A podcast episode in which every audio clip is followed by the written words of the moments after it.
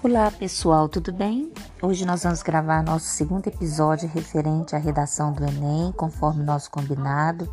Eu dei essa aula hoje pela manhã e fiquei bastante satisfeita com os resultados que nós conseguimos obter.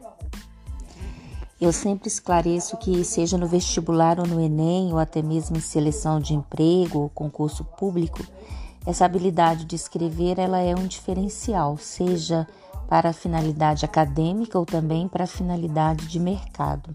Um dos gêneros que mais aparecem nas provas é, com certeza, o texto dissertativo argumentativo.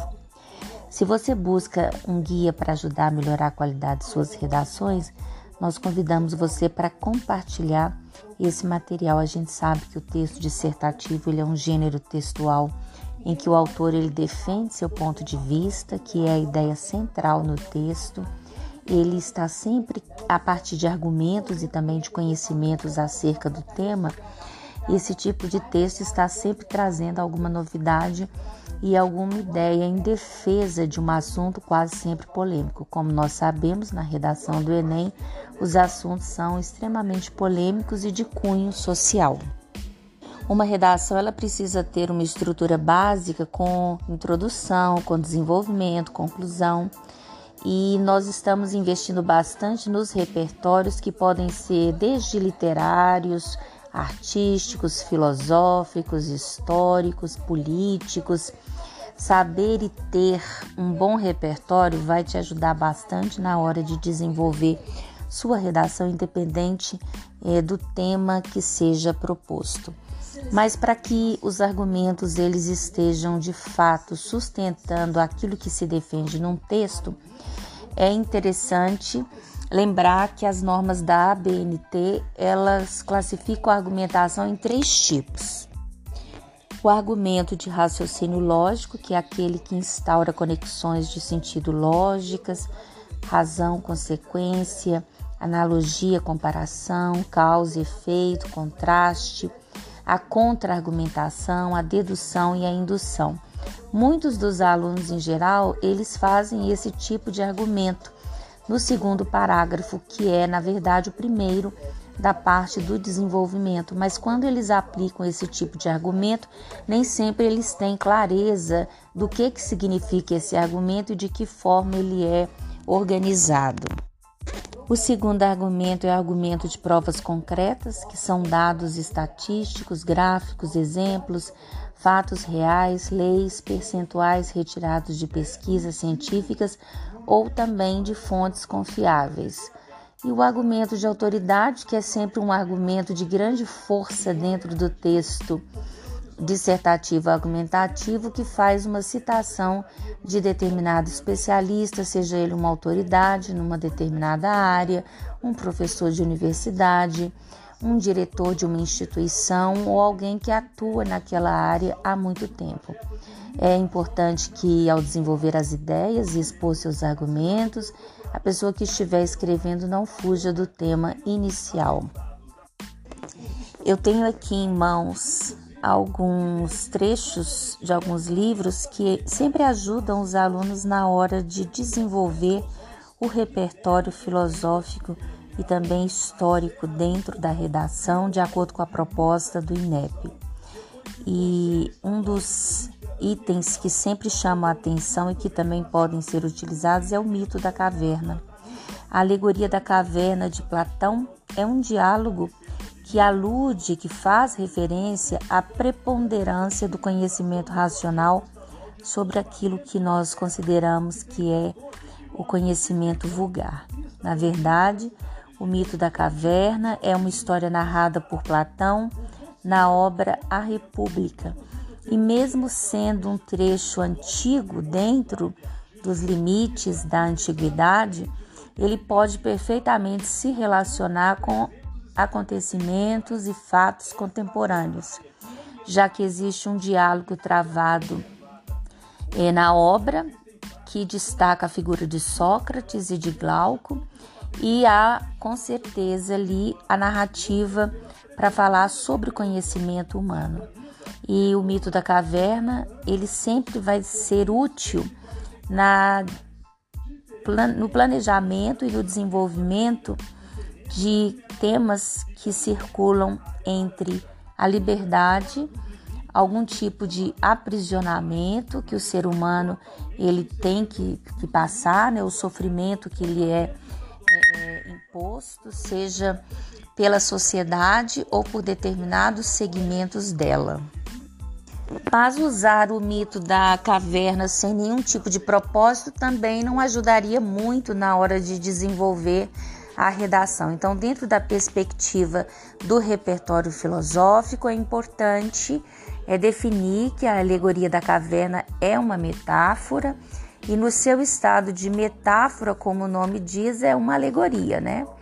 O que está escrito no texto não deve ser interpretado de forma literal mas alguns elementos metafóricos eles aparecem na alegoria justamente para que eles possam é, indicar algum tipo de interpretação. Por exemplo, os prisioneiros da caverna somos nós mesmos, seres humanos, que somos cidadãos comuns. A caverna ela representa o nosso corpo, que é a nossa morada, que é o nosso templo. E segundo Platão, seria fonte de engano e dúvida pois ele nos ilude na forma como nós apreendemos as aparências das coisas, principalmente na pós-modernidade. Nós nos fazemos acreditar que essas são as próprias coisas. Ao sair da caverna, a libertação do prisioneiro e também a sua fuga da caverna simboliza a busca pelo conhecimento verdadeiro. E tem um outro elemento, e também o último, que me chama bastante atenção nessa corrente interpretativa, que é a luz solar no exterior da caverna, simbolizando o conhecimento verdadeiro, a razão, a filosofia. E quando o prisioneiro ele de fato sai da caverna, ele se sente perturbado pela luz intensa, que é um elemento natural que ele nunca havia vivenciado. Então, isso de tal forma, nós podemos admitir que há um símbolo ali da zona de conforto em que as pessoas se encontram, principalmente no mundo pandêmico em que nós vivemos, as pessoas acabam acreditando que tudo já passou, é, que o sufoco, que os desafios já passaram e acabam às vezes caindo ali no relaxamento. Eu acho que nada exemplifica melhor o momento que nós vivemos, que é uma das pós-fases da pandemia. E a verdade ela pode inicialmente ser dolorosa, mas sair da ignorância significa sair da zona de conforto. Então, nós poderíamos usar a, a alegoria da caverna de Platão até para fazer algum tipo de referência com o momento pandêmico que nós vivemos.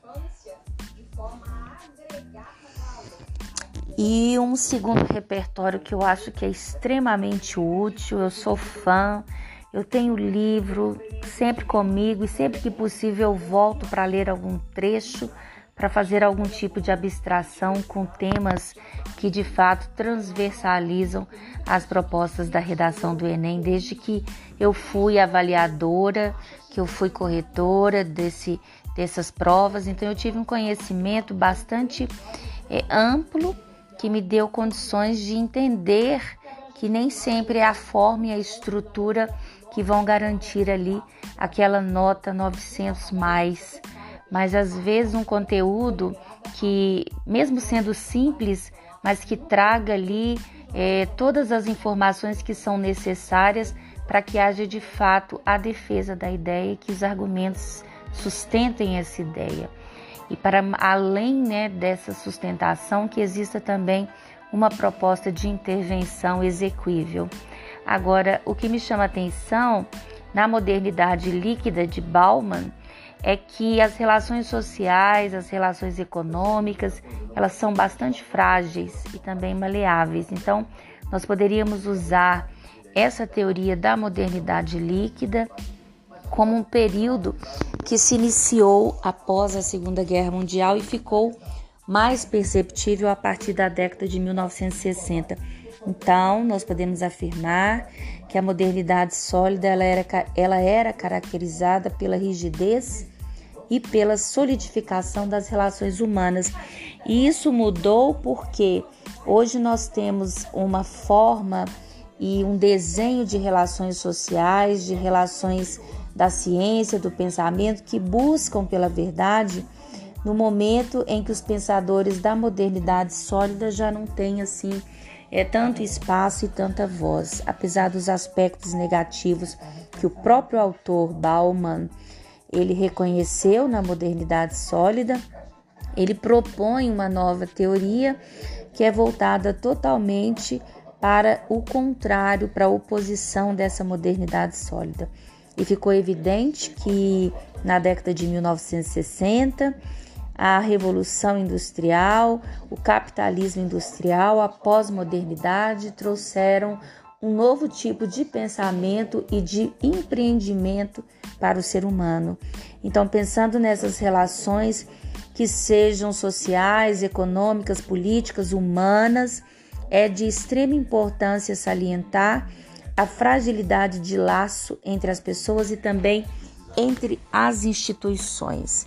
A lógica do consumo, ela entrou no lugar da lógica da moral e as pessoas passaram a ser fortemente analisadas não porque elas são da forma como elas são, mas pelo que elas compram, pelo que elas adquirem. Então, a partir desse conceito de modernidade líquida, é possível se estabelecer uma crítica, aliás, muito bem construída, para que uma proposta de intervenção é, chegue até o leitor, chegue até as pessoas que vão ler aquele texto, entendendo que as instituições e mesmo as pessoas no mundo todo elas ficaram estremecidas diante desse conceito pós-moderno.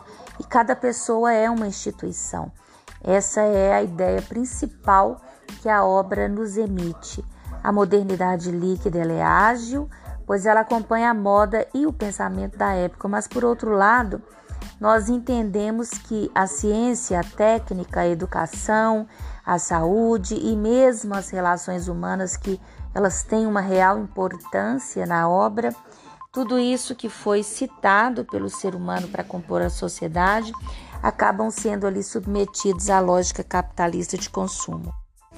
Dessa forma, eu gostaria de finalizar lembrando que eu fiz essas duas relações aqui, essas duas comparações, analogias, tanto pelo mito da caverna de Platão, como pela modernidade líquida e das relações humanas da forma como Bauman nos, nos preconizou e nos propôs, que as relações humanas elas ficaram abaladas e o próprio termo usado pelo autor, conexão, que era a forma que ele usava para nomear as relações na modernidade líquida no lugar de relacionamento, acabam incidindo em superficialidade e também na ideia de que a amizade, de que os relacionamentos amorosos, eles são substituídos por conexões e a qualquer momento eles podem ser desfeitos. Então, é, nesse tipo de, de temática entrariam ali assuntos relacionados às redes sociais,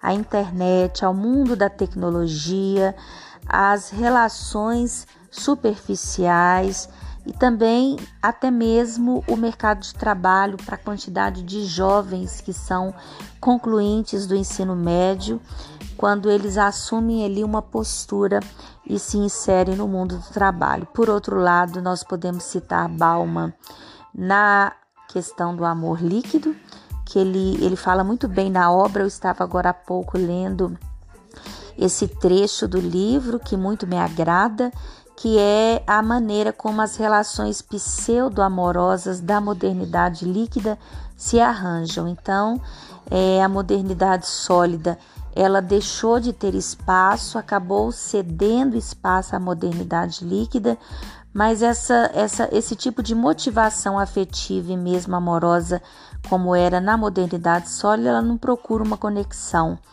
Então, a busca por prazer a qualquer custo tem sido um dos itens que chamam a atenção nesse mundo capitalista, nesse mundo pós-moderno e acabam fazendo com que as pessoas sejam tratadas e se tratem é, como se fossem objetos. A modernidade líquida, o sujeito ele torna-se objeto. Então essa é uma leitura bem direcionada e objetiva que nós podemos fazer da obra de Bauman e também trazer para o contexto das nossas redações. E finalmente a ideia da ostentação como que as pessoas nesse mundo pós-moderno são motivadas à ostentação. E esse mundo consumista, o mundo do consumo, ele foi de fato um dos imperativos na modernidade líquida de Bauman. Ele criou todo um aparato para trazer essa ideia à discussão. Discussão essa que nós podemos trazer para os nossos tempos, para as nossas redações e propor de fato algum tipo de solução, de proposta de intervenção que inclua todos os elementos com detalhamento, e esse vai ser o nosso próximo tema no nosso próximo episódio. Muito obrigada pela atenção de vocês e até a próxima.